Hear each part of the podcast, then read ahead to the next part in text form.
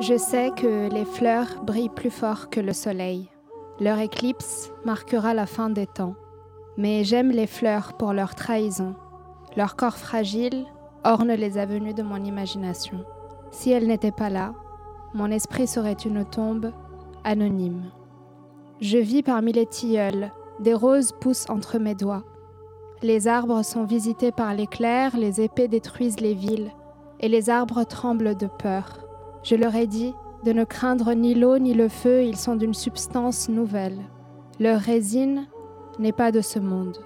Si vous voyez des lacs ou des torrents glacés à leurs pieds, dites-vous que ce sont des miroirs où nos âmes sont prises.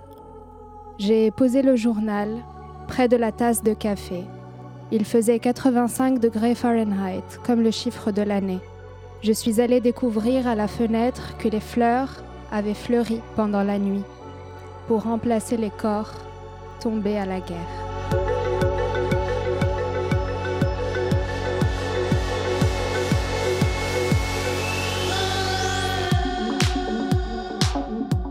Bonjour à tous, je suis Diego et bienvenue au Lobby, le podcast queer de Radio Campus Paris.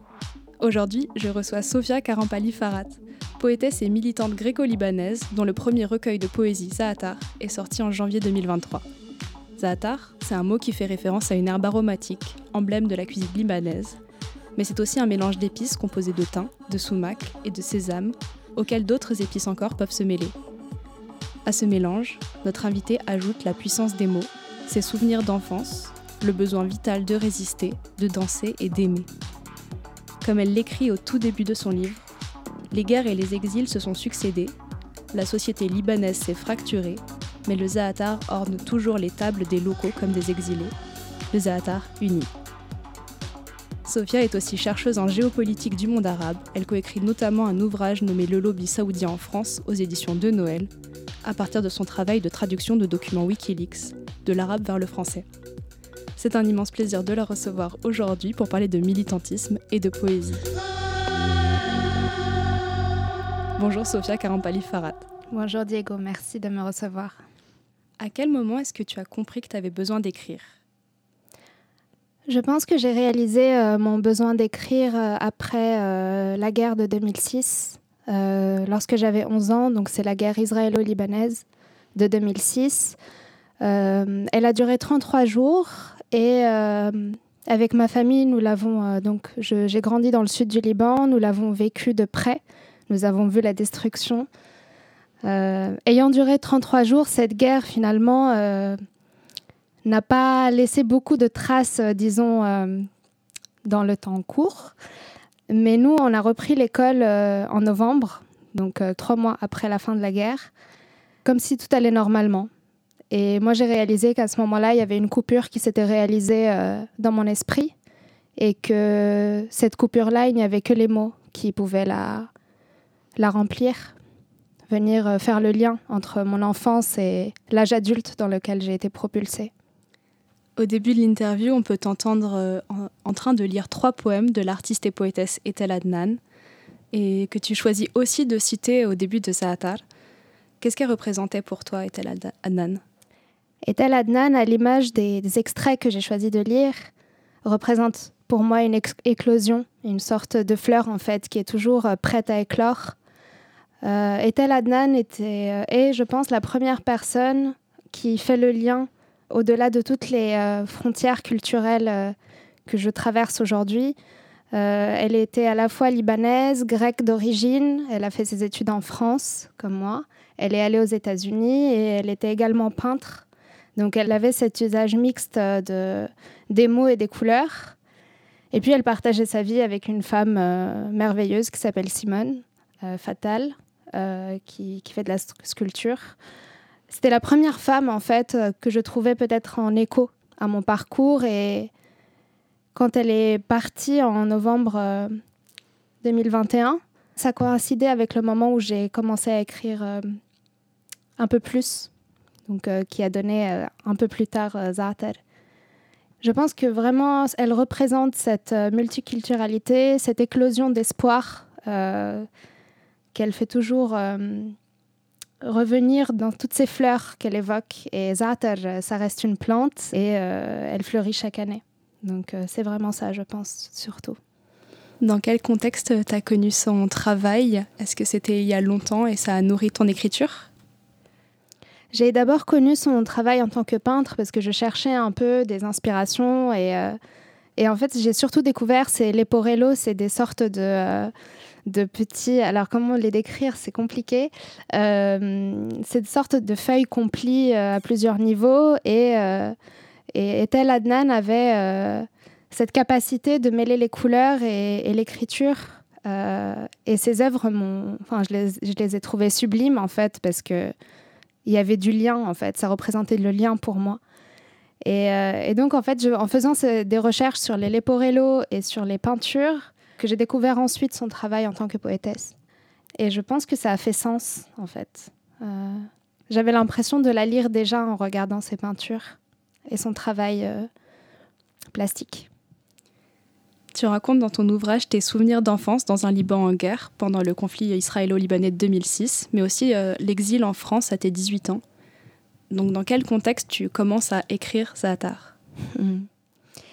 euh, Il s'est passé beaucoup d'années euh, entre le moment où je suis venue en France et le moment où j'ai commencé à écrire Zaatar. En fait, en arrivant en France, j'étais dans une dynamique de renaître dans un nouveau pays, de de faire mes études. Donc j'ai fait deux licences, j'ai fait deux masters. Euh, donc euh, voilà, beaucoup, beaucoup d'heures de cours. J'ai dû travailler à côté de, mes études. Donc finalement, l'écriture, euh, on dit qu'il faut avoir sa chambre à soi pour écrire et moi je ne l'avais pas, même si j'habitais seule, etc. Mais je n'avais pas le temps, je n'avais pas la disponibilité mentale ni émotionnelle. Et donc j'ai laissé les mots germer en moi, mais de manière en, vivant mon quotidien. Et je pense que Zaatar, je l'ai écrit en deux semaines. Euh, donc c'est très court en termes de, de temps d'écriture. Sur un moment de colère intense euh, suite à l'assassinat d'un intellectuel libanais de gauche euh, laïque, qui, Lokman Slim, que je cite à la fin, qui était en fait critique d'un parti politique euh, et euh, finalement, on l'a, assassiné, donc en 2021.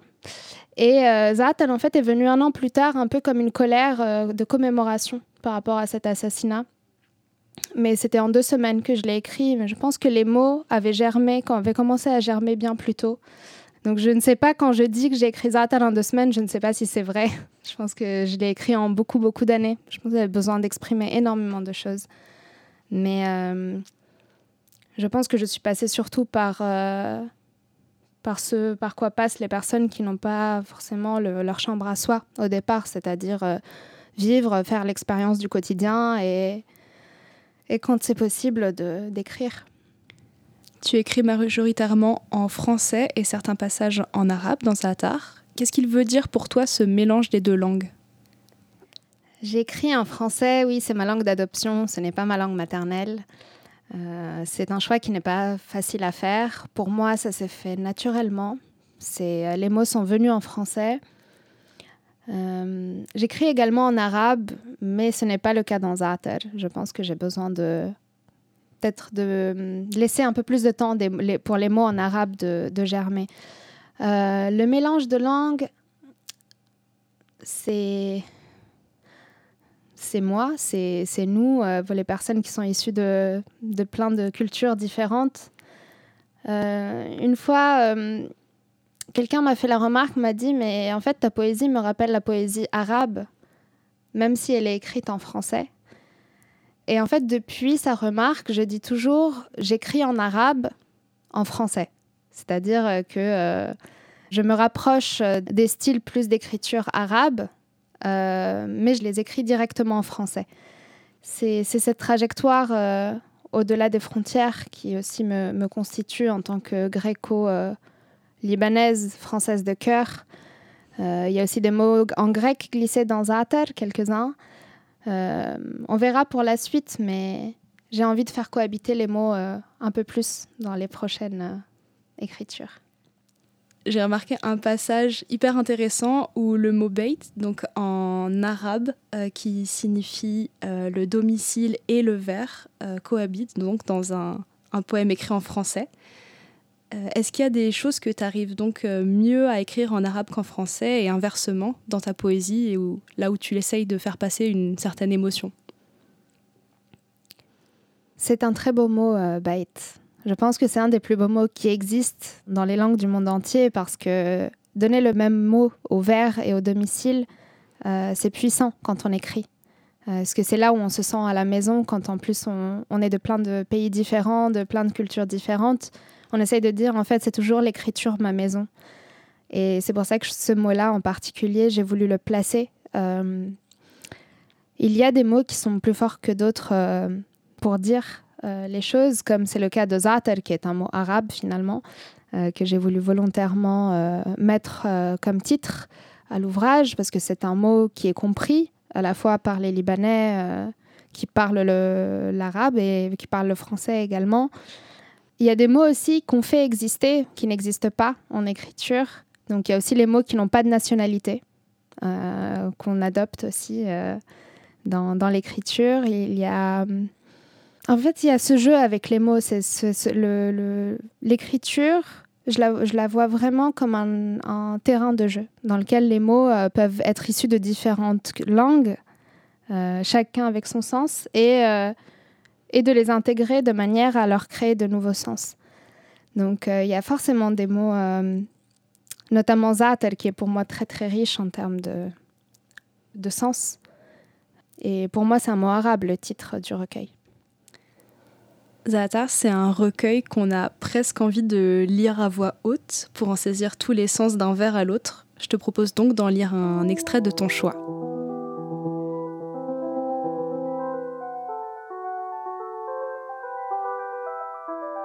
Je suis enceinte d'une frontière longue de 79 km. La taille moyenne d'un fœtus à naître est de 50 cm. De combien de mois, de combien d'années suis-je enceinte Je ne sais plus. 1920. Fécondation. Je porte dans mon ventre des générations de femmes. Je porte celle de ma mère, celle de ma grand-mère, celle de mon arrière-grand-mère Jalil. Ce sont les femmes de mon pays qui ont porté la frontière. Les fœtus font en moyenne 50 cm puis ils naissent. Ma frontière prend toute la place et elle ne naît pas. Elle se roule en boule, parfois, elle donne des coups, parfois, mais elle ne naît pas. Quand Quand vais-je enfin accoucher de ma frontière?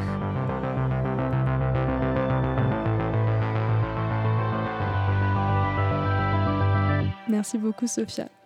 Que raconte cet extrait? Cet extrait fait référence euh, à énormément d'histoires différentes. Euh, déjà la frontière, qui est euh, donc la frontière du sud Liban, celle qui sépare avec l'État israélien, qui est actuellement sous les bombardements aussi, avec ce qui se passe à Raza, une grande pensée pour tous les civils et toutes les personnes civiles, peu importe leur nationalité, qui subissent ces bombardements. Euh, la frontière euh, du sud Liban, donc, euh, est celle à côté de laquelle j'ai grandi, donc à 25 km à vol d'oiseau. c'est une zone extrêmement instable géopolitiquement et elle donne des coups très régulièrement. C'était important pour moi de personnifier cette frontière, de, l'intégrer aussi au corps, en tant que femme et en tant que descendante de femmes résistantes aussi. Euh, notamment ma tête à donc ma grand-mère qui était euh, qui était une de ces femmes qui faisait passer les armes des résistants euh, communistes à l'époque. Mon père est, communiste. faisait passer dans des gros pots de farine et personne ne se doutait que les femmes participaient de cette manière-là à cette résistance contre la guerre israélienne, l'invasion israélienne dans les années 80. Euh, et donc en fait, quand je dis ce sont les femmes de mon pays qui ont porté la frontière, donc à la fois cette partie euh, très figurée de porter euh, en soi l'avenir du Liban, mais aussi cette partie, enfin ce sens très réaliste, si, on peut dire ça comme ça, où c'était de porter le, les gros pots de farine avec les, les armes. Et ce qui est important aussi pour moi, c'est d'inscrire le nom de ces femmes, inscrire ces mouvements, de, ces actes de résistance à travers un poème, mais c'est aussi une manière d'archiver l'histoire, parce qu'on n'a pas d'histoire contemporaine consensuelle au Liban. notamment, ces années-là ne sont pas du tout renseignées. Euh, donc euh, là, la poésie joue un rôle aussi euh, d'inscrire cette histoire-là, l'histoire de ces femmes qui ont résisté, dans l'histoire du pays plus global.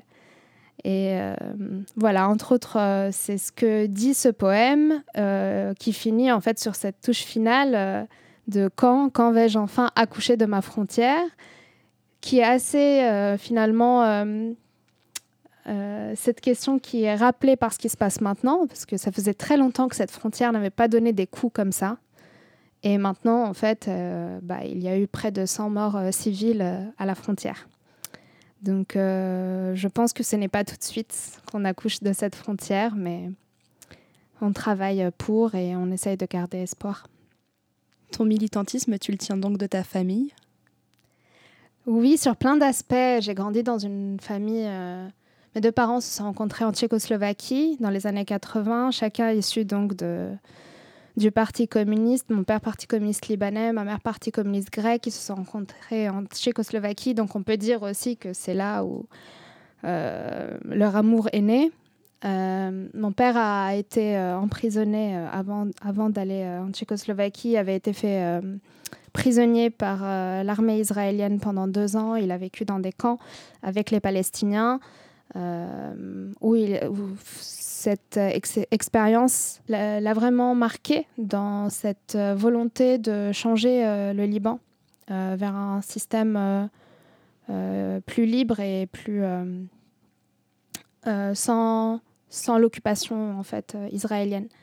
Ma mère aussi, une femme militante dans son sens. Leur amour était militant en fait. C'était le premier mariage civil entre un musulman et une grecque en Épire, donc euh, en Grèce euh, euh, de l'Ouest. Et je suis, je suis née là-dedans, j'ai pris des aspects de ce militantisme-là, mais je pense que j'en ai rajouté d'autres. notamment quand j'ai réalisé que, bah, que je ne voulais pas me marier avec, avec un homme cisgenre forcément et que du coup c'était l'amour était militant aussi et que j'avais besoin de militer pour aimer finalement. Donc ça c'était nouveau un militantisme aussi qui s'est accru avec toutes les. Euh, qui s'est enrichi plutôt, avec tout, tout ce qui s'est passé au Liban euh, ces dernières années, euh, toute la corruption qui a été mise à, mise à nu, les manifestations d'octobre 2019, l'explosion du port de Beyrouth en, en août 2020, tout ça, ça a été aussi des éléments qui, moi, m'ont poussé encore plus sur cette scène militante, si on peut dire ça comme ça. Et aujourd'hui, je plaide ouvertement pour un Liban euh, euh, avec un système différent. Donc, on fait euh, tomber ces, dirigeants-là contre un Liban confessionnel, donc créer un système laïque, abroger la, loi 534 qui nous empêche d'avoir des relations avec des personnes du même genre que nous. Et donc, voilà, de faire un ensemble de changements qui qui pour moi me semble nécessaire si on veut vivre dans un pays euh, en tant que personne respectée. Euh, voilà. Lorsqu'on échangeait avec toi en amont de l'émission, tu nous as dit que tu revenais du Liban. Ça coïncidait avec le début des affrontements entre la Palestine et l'Israël, mais également avec des frappes d'Israël à la frontière libanaise. Quel témoignage as-tu pu recueillir là-bas? Ça a été euh, ça a été un moment qui était irréel euh, pour plein de personnes sur place. Euh, j'ai eu des témoignages euh, qui étaient complètement opposés en fait. D'un côté, il y avait des personnes qui disaient c'est la fin là, ça va complètement exploser. c'est, il faut quitter le Liban tout de suite. c'est jamais arrivé depuis depuis 2006. Et il y avait des personnes qui vivaient dans le déni, c'est-à-dire qu'on est allé je me souviens, on était allé euh, prendre un, verre. Euh, personne ne faisait, enfin, tout le monde faisait comme si de rien n'était, euh, comme si tout allait revenir à la normale en quelques heures. Et en fait, ces témoignages-là,